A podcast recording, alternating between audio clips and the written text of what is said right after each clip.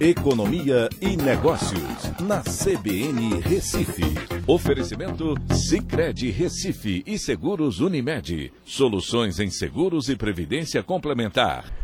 Olá, amigos, tudo bem? No podcast de hoje eu vou falar sobre o mês das super concessões, como assim está sendo chamado pelo governo, que deve atrair 23 bilhões de reais com um leilão por semana né, que vai é, renovar e também fazer novas concessões no período de 29 de outubro até 25 de 11.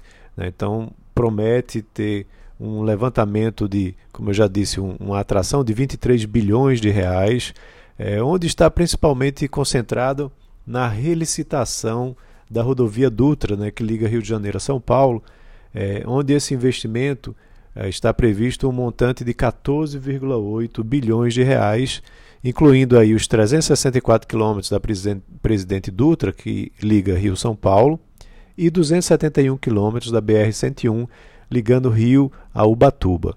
É uma concessão de 30 anos que deve ser renovada com diversos investimentos, é, inclusive com modernização dos pedágios.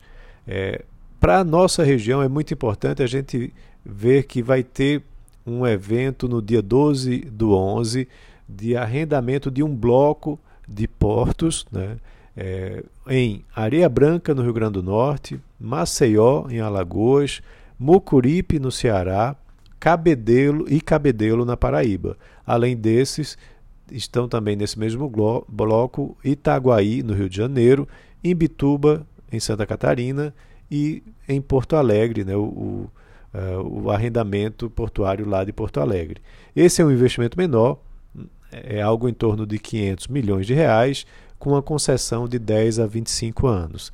Depois disso, no dia 19 de 11, teremos ainda os arrendamentos portuários para combustíveis lá de Santos, São Paulo, com um investimento de cerca de 1 bilhão de reais.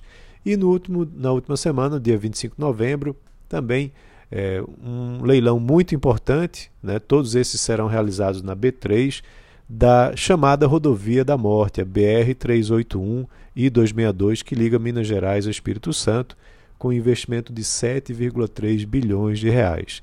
Tá? Então é uma concessão de 30 anos e que devem agitar muito é, o mercado agora no final do ano, com mais um lote importante de é, concessões para o setor privado, trazendo investimento em, infra, em infraestrutura né, para melhorar a logística de produtos e também é, o deslocamento de pessoas aqui no Brasil.